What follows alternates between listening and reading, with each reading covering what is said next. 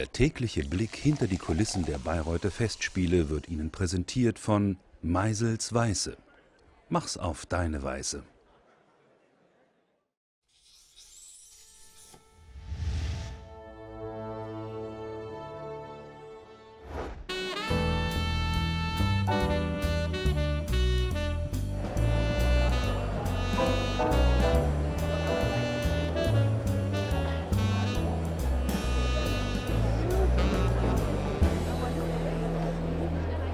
Herr Matitschka, unser technischer Leiter, lässt auf der Bühne ordentlich krachen. Dann habe ich schon gesehen, dass Schnee fällt, dass hier ähm, Pyrotechnik eingesetzt wird. Also er bietet den Leuten schon, zeigt ihnen, was hier äh, auf der Bühne alles möglich ist.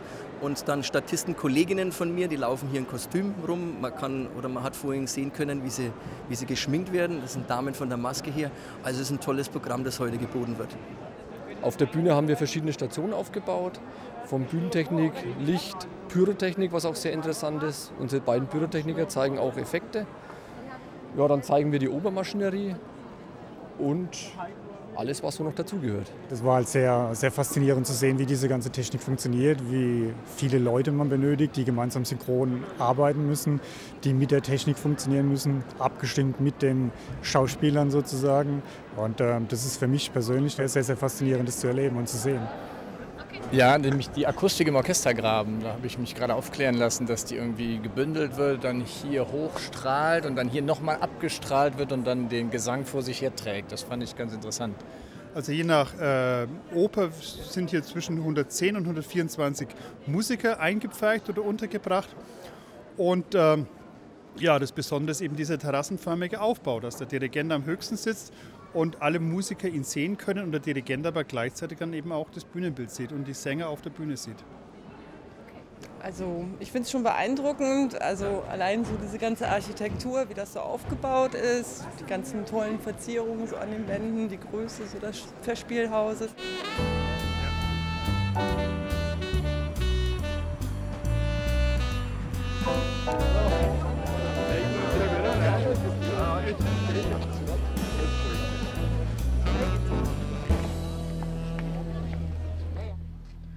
Noch heute versichern Mitarbeiter und Mitwirkende der Festspiele, dass man zu seinen Lebzeiten stets damit rechnen musste, Wolfgang Wagner an den verschiedensten Orten des Festspielhauses und seines Areals nahezu gleichzeitig zu treffen. Auch dieser geradezu legendären Omnipräsenz tragen wir mit der heutigen Platzbenennung an dieser zentralen Stelle Rechnung.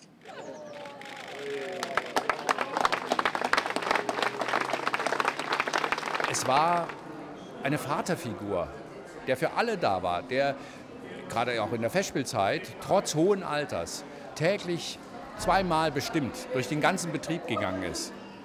Natürlich ist er auch manchmal aufgetaucht, wo er vielleicht lieber hätte nicht auftauchen sollen oder im falschen Augenblick.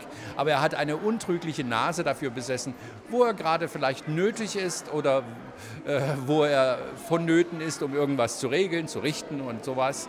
Und er war aber für jeden, immer, jederzeit ansprechbar, egal ob das jetzt irgendeine Hilfskraft gewesen ist oder ein berühmter Solist. Und das ist natürlich eine Eigenschaft, die ganz besonders hervorstach. Ich würde gerne die beiden Schwestern